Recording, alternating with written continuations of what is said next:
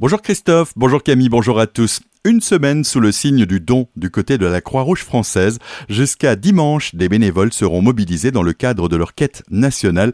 Les précisions d'Adrien Wurmser, responsable communication de l'unité de Célestat. Les quêteurs de la Croix-Rouge française sont principalement des bénévoles qui seront en, tenue, donc que vous pourrez retrouver à Célestat, Markelsheim et Villers, dans les supermarchés et dans les lieux touristiques. Ces dons euh, permettront à mener de manière locale plusieurs actions, que ce soit dans la distribution alimentaire, dans la visite des personnes personnes isolées à leur domicile, le transport euh, social, donc des personnes âgées ou des personnes euh, à mobilité réduite, ou encore euh, tout ce qui est d'action d'urgence et de secourisme. Des propos recueillis par Solène Martin.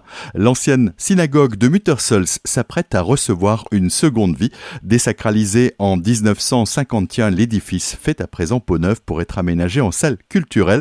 Des spectacles, concerts, mais aussi d'autres événements pourront s'y dérouler dès la fin de l'année, date à laquelle l'aménagement devrait être terminé. Sa future utilisation est partie d'un constat et il a été réfléchi pour accueillir les troupes les plus modestes. Les précisions de Patrick Barbier, maire de Muttersols. Ce qui s'est révélé un manque à l'échelle de l'Alsace centrale, c'est un lieu de résidence, c'est-à-dire un lieu d'entraînement pour les artistes des troupes de musique, des troupes de spectacles vivants, de théâtre. Et donc on va se spécialiser là-dessus parce que les autres salles, euh, comme les Tanzmatten à Célestat, ont des spectacles de programmation avec des spectateurs pratiquement toutes les semaines et donc ont un peu de mal à libérer la salle pour l'entraînement. Ce qui ne veut pas dire qu'il n'y aura pas de spectacle à venir voir, notamment les sorties de résidence et puis on aura bien sûr une programmation modeste. Le coût total de ces travaux d'aménagement s'élève autour d'un million d'euros des propos recueillis par Solène Martin. Élection législative, une nouvelle candidate vient de se déclarer sur la cinquième circonscription du Bas-Rhin.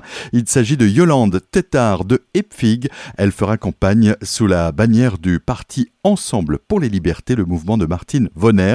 Son suppléant est Patrice Kölsch de Wittisheim. C'est sa première campagne, mais elle est par ailleurs présidente d'une association de Gilets jaunes. De son côté, Éric Gauthier, conseiller municipal RN à Bar, qui avait déclaré sa candidature sur cette même circonscription sous la bannière Reconquête, le parti d'Éric Zemmour, vient de perdre cette investiture en raison de publications à caractère antisémite et négationniste sur son compte Facebook. C'est donc une Mélanie Abbassi, qui défendra les couleurs du parti, mais Éric Gauthier reste son suppléant, la direction du parti ayant estimé qu'il n'y avait rien de méchant dans ses publications. Bichevire, un incendie s'est déclaré hier dimanche vers 5 heures du matin dans un hangar de stockage agricole rue des Coquelicots. Au total, 26 pompiers ont été mobilisés et les dégâts matériels sont importants. Le commissariat de police de Célestat a lancé un appel à témoins pour tenter de retrouver une fillette de 11 mois. Sa mère a pris la fuite avec l'enfant alors que cette dernière était sur le point d'être placée.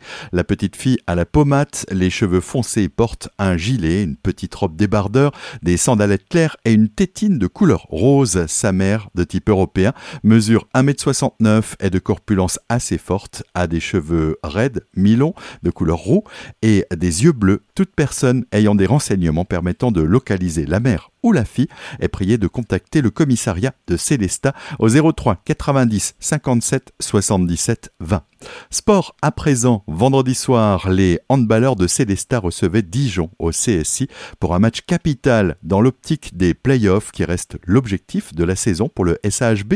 Malgré une victoire 33-24 acquise devant 2400 spectateurs, les Violets devront encore assurer vendredi prochain à Strasbourg. En football, à présent, le Racing Club de Strasbourg à la cinquième place du classement grâce à sa victoire contre Clermont samedi à domicile 1 à 0. C'est Adrien Thomasson qui a ouvert le score à la 28e minute. Les Strasbourgeois se rendront ce samedi à Marseille pour la dernière journée de Ligue 1 avec l'objectif de conserver leur cinquième place synonyme de qualification en championnat européen. Coup d'envoi à 21h.